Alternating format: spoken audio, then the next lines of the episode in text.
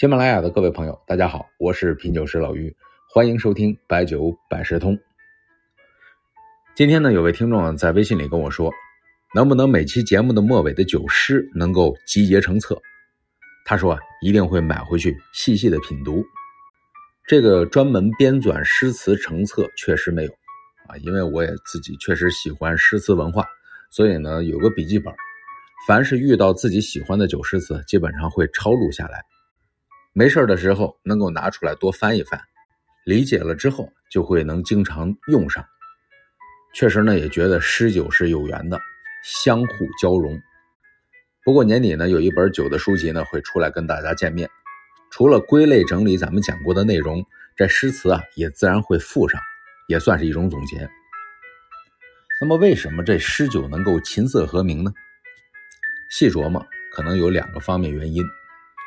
一是因为共情，生活中的喜怒哀乐可以融在酒中，也可以写在诗里，吟咏出生命的百态。诗词可以豪放，也可以婉约；酒可以助兴，也可以解忧，能够让情绪充分的表达。二是相互成就，酒能够激发灵感，醉里从微客，诗成绝有神。而诗人的感性，文人墨客爱赋诗。江湖侠客喜会客，所以说呢，这里边要有酒的衬托，所以叫一曲新词酒一杯。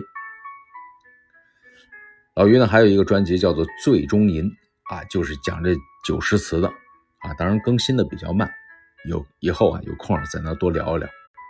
接下来两期呢，跟大伙说说，其中有一个类别的酒诗，就是哲理的酒诗词。您说这怎么解释？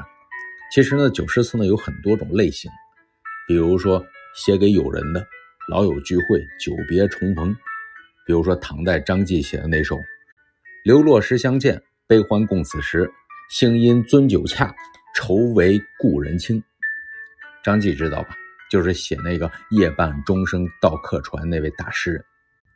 还有写着边塞生活的，最著名的就是“葡萄美酒夜光杯，欲饮琵琶马上催”。这边大漠边塞正在品美酒，那边敌人来了，马马上就应敌。所以醉卧沙场君莫笑，古来征战几人回，视死如归。每次读的时候都觉得特别的激昂。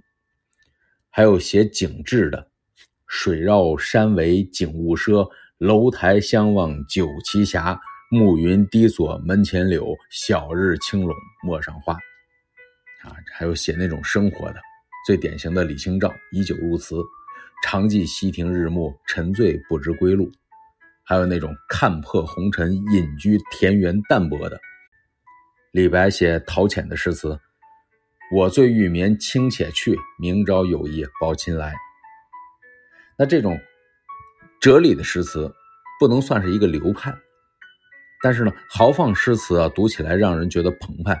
哲理的诗词让人觉得特别有味道，这是为什么呀？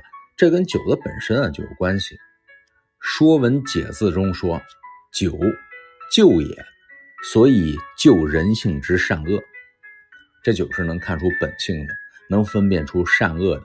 酒品看人品，不是说的酒量，但是一顿酒下来可以去识人的。酒是什么？水行而火性，外柔而内刚。这里边蕴含着相当的哲理。我们先说一首王维的哲理的诗词。唐代的大诗人王维，参禅悟理，笃诚奉佛，又称为诗佛，道理想得非常的明白。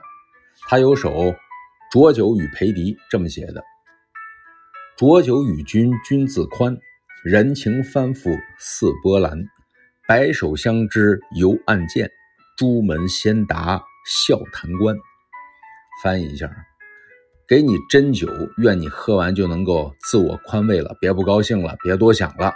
人心呢就跟潮水一样反复无常，朋友到老了还要按着剑提防着。要是你盼望先父的贵人来提拔你，这是妄想，有时候还会惹得一番耻笑罢了。你想，哟，是不是这个道理？甚至呢，还有一些场景。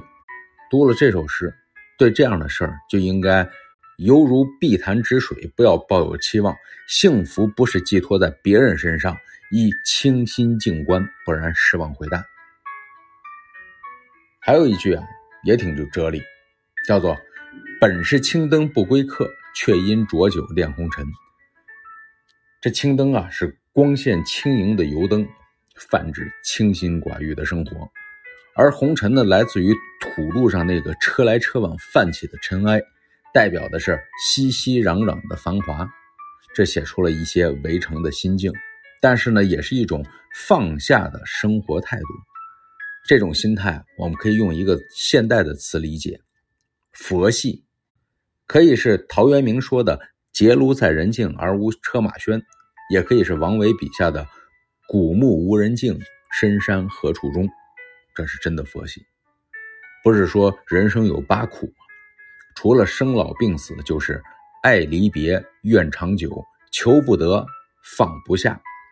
所以啊，如果不看透，那就不如看淡。这是命里有时终须有，命里无时莫强求。